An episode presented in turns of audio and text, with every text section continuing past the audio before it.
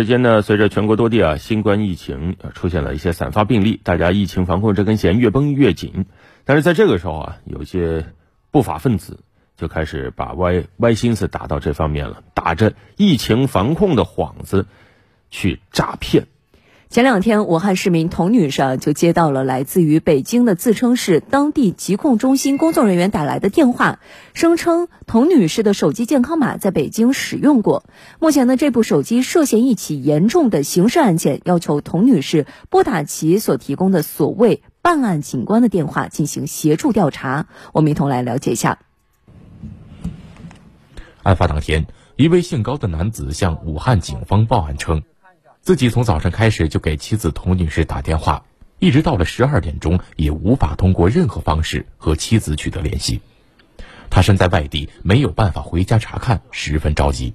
其实，在这通报警电话之前，武汉市公安局反电信网络诈骗中心的工作人员就曾多次尝试与童女士取得联系。我们接到了一起冒充公检法诈骗的预警信息，我们第一时间拨通了被害人的电话。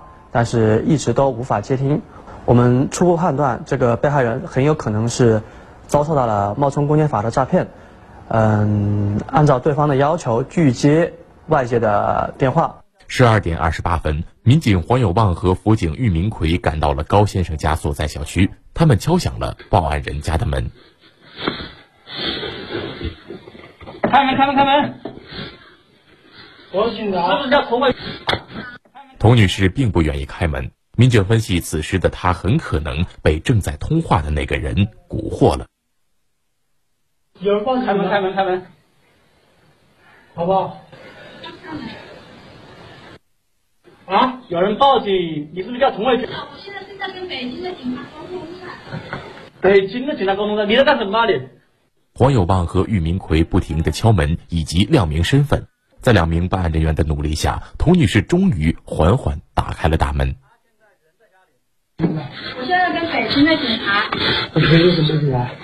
他们，我刚刚接到疾病预防控制的电话，说我的手机、我的身份证、手机号被人在北京。别理，别人，诈骗的。啊？诈骗的，诈骗的，人家北京警察。天着急啊！呃，就在场。就在这个到场的幺幺零民警询问相关情况的时候呢，这个骗子啊被挂断的电话还又打了过来，而且非常嚣张。当幺幺零民警通过视频通话的方式警告骗子立刻收手的时候，那骗子在那头还向童女士高喊说：“这两位幺幺零民警是假冒的，不要跟他们走。”好了好了好了好了，诈骗啊，接着诈骗，来，你让我接，我来接。接。我们是那个真警察，我们。他是北京的警察，说我的被北京的。我知道，你把手机给我们同事，我们是。是，他他把工号都告诉我了。哎，你是北京哪个警察的？是哪边的？就是你把你的那个身份给我登记了。啊？身份？你看不到我吗？啊？你是？你怎么知道？哎，你说话呢？你还冒充警察？你个骗子！看到真正的警察后，视频通话那头自称北京警方的男子不再吭声。没过一会儿，他突然高声叫嚣起来，说上门的是假警察，让童女士不要相信。你是北京警察，你把身份证样子。他说：“假的，我知道。我是假的，还不我是假的？不是的，他说那个案件就是保密的，是属于。别听他的。我来了，我就告诉你，我我能真的好，别进来了，好不好？此刻，童女士似乎又有些动摇。我把我的截图都发给他了。赶快发给他了，给我他手机，快点发联系了，赶快他手机。把他一挂，把他一挂，把他一挂。假的，你有没有汇钱？没有汇钱。没汇钱的话，你把你身份证一拿，跟我们走，跟我们走，跟我们走。面对依然将信将疑的童女士，为了让她打消对自己的疑虑，民警叫童女士先和她一起到派出所去。童女士告诉民警，她先是接到了自称是北京市疾病预防控制中心的电话，一个自称是疾病预防控制中心的工作人员告诉她，她的身份证和手机曾被人在北京使用过，并很可能涉嫌犯罪。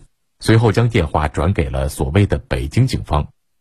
一个自称是北京市公安局民警的男子告诉童女士，他目前正在被调查之中，此刻必须将自己名下的所有财产都转入一个所谓的安全账户之中，待他们调查清楚，才能洗脱童女士的嫌疑。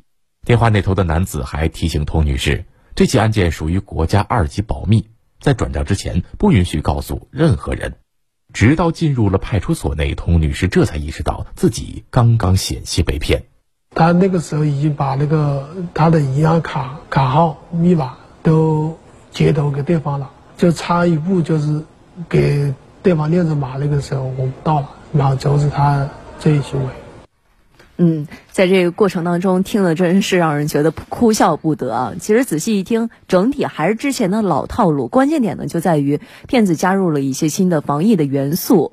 现在年关将近，多地的疫情防控形势也是比较的严峻，所以说这个时候我们也要再次的提醒大家，既要绷紧疫情防控的这根弦，同时也要对相关的情况有一个非常清晰的认识和判断。对。这个疫情防控啊，和这个基本的安全意识之间是不矛盾的，所以我们既要防疫情，同时呢，也要防那些骗子啊，那些利用疫情出来作怪的犯罪分子。其实除了刚才童女士这属于遭遇到电信诈骗，还有一种也要提醒啊，比如说有一些身着防护服啊，浑身上下包的严严实实的陌生人突然上门啊，也没有什么证明身份的文件，就说要进你家门啊，什么防疫啊，我要消毒啊。这个时候当然不应该轻易打开大门，你要干什么？你要首先向你所在的社区、社区等等来核实相关情况，然后再来做出判断。嗯，所以说也要再次提醒大家，一定要提高警惕。